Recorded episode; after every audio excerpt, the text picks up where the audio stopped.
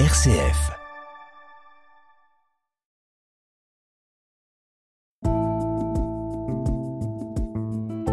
Regard chrétien sur l'actualité.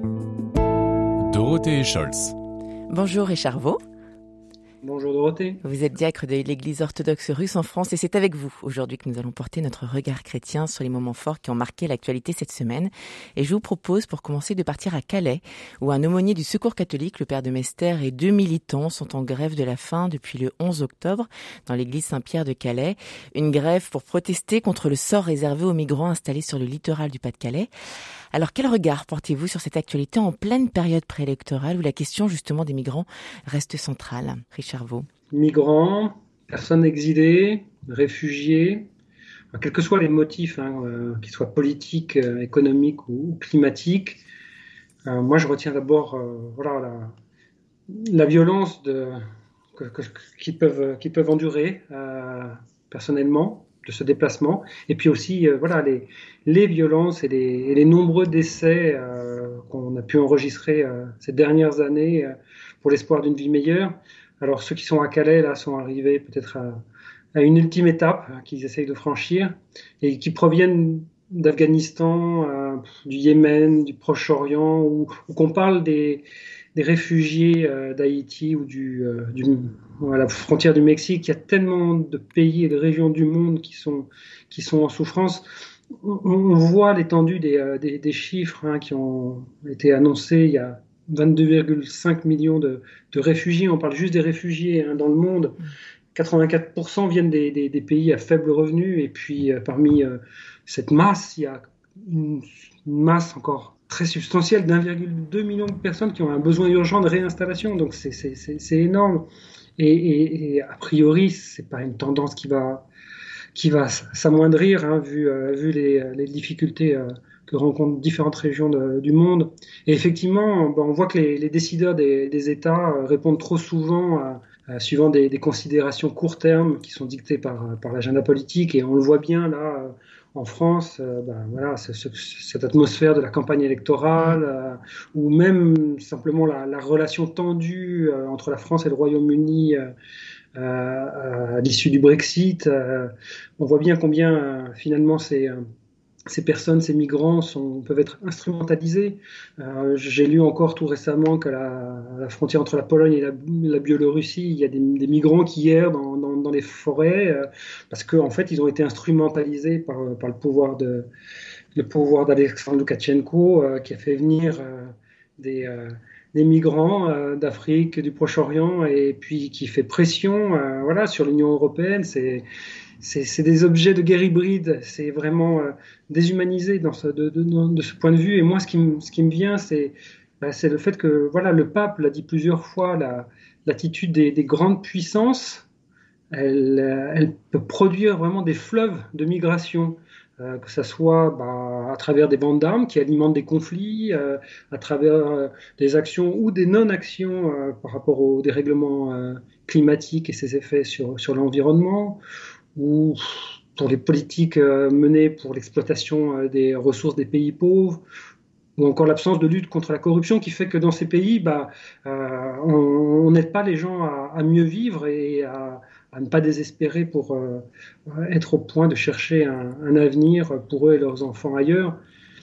Et puis, j'ai encore aussi à, l'esprit le fait qu'il faut qu'on se souvienne que les murs qui ont été érigés euh, dans les différents lieux et moments de l'histoire n'ont jamais fonctionné ou n'ont jamais fonctionné euh, très longtemps. Mmh. Alors la France et, l'Europe a globalement construit depuis plus de 70 ans une, région de, paix et, de prospérité après de nombreux conflits pendant des siècles.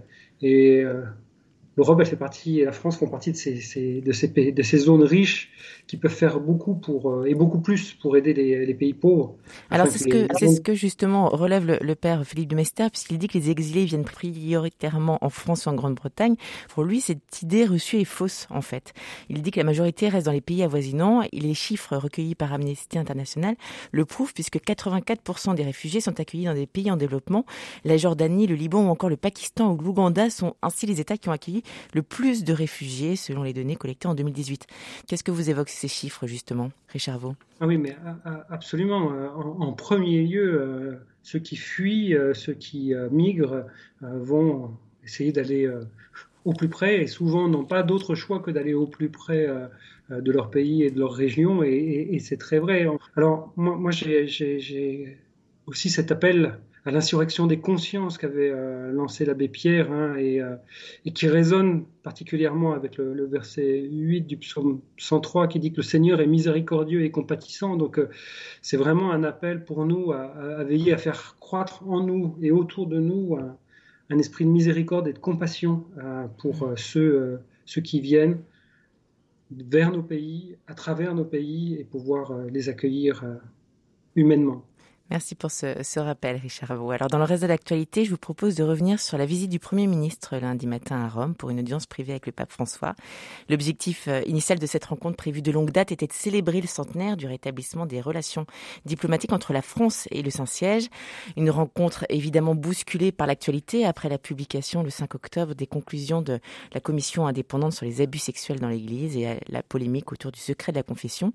Alors, quel regard chrétien portez-vous sur cette rencontre et ces échanges quelques jours après la publication du rapport qui a ébranlé l'Église en France Moi, ça me réjouit d'abord parce que c'est euh, la première visite euh, du chef du gouvernement français depuis 11 ans. Hein. La dernière, c'était euh, en 2019, en 2009, pardon. Et effectivement, là, Jean Castex est venu en plus accompagné du, ministère des, du ministre des Affaires étrangères et du ministre de, de l'Intérieur j'ai été touché par le fait que comme il est à l'aise euh, en espagnol, il s'est adressé directement au pape. En espagnol, euh, exactement. en espagnol. Donc c'était un mm. bon moyen de, de, briser la glace et, de se passer d'un interprète et euh, voilà d'avoir cette, cette, relation en direct.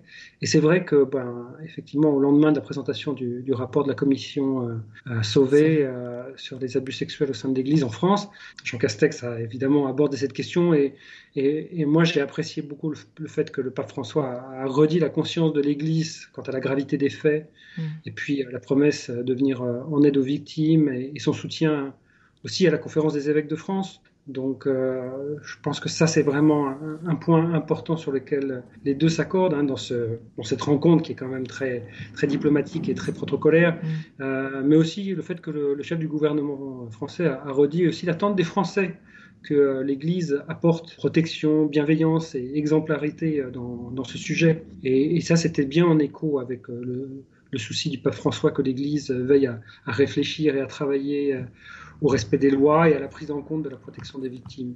Donc, euh, au-delà de la rencontre elle-même, moi, ce que j'ai apprécié, c'est que ça a été plus loin. Il y a eu des, euh, il y a eu une rencontre au siège de l'ambassade de, France près du Saint-Siège mmh.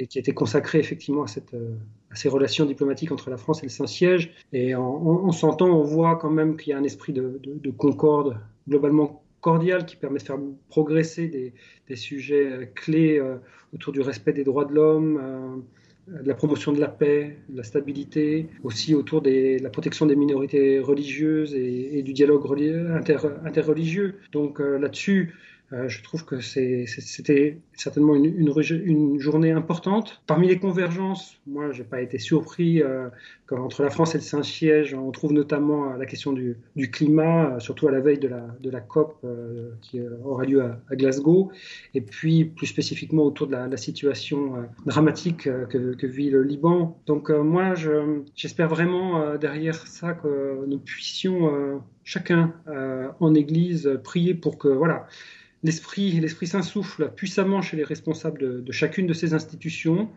pour que euh, voilà l'audace, la générosité et la vision long terme animent les décisions et les actions et qui place les plus vulnérables au cœur.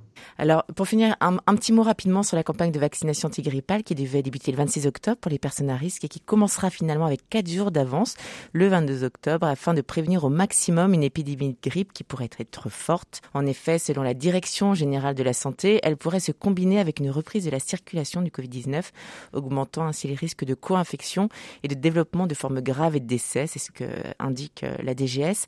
Alors, l'idée, c'est d'encourager la synergie entre ces deux campagnes. Que, quel regard sur cette anticipation et puis sur ce qui nous attend sur les prochaines semaines en, en plein automne? Une fois encore, hein, ce que je, retiens, euh, c'est que c'est le, souci porté aux, personnes les plus fragiles qui peuvent être euh, le plus durement, voire fatalement euh, touchées euh, par, ces, virus. Hein.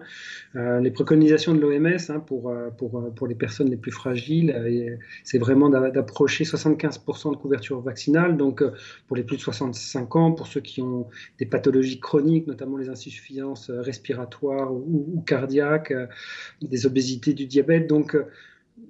Je trouve que c'est un objectif très pratique finalement, cette synergie. Il s'agit d'optimiser les, deux campagnes et, permettre des, séances conjointes. Il faut se rappeler quand même que même si nous sommes au moins dans notre pays actuellement sur une pente descendante de la quatrième phase euh, vague de Covid, pardon, euh, il y a certains pays qui semblent avoir maîtrisé l'épidémie et malgré ça, elle revient.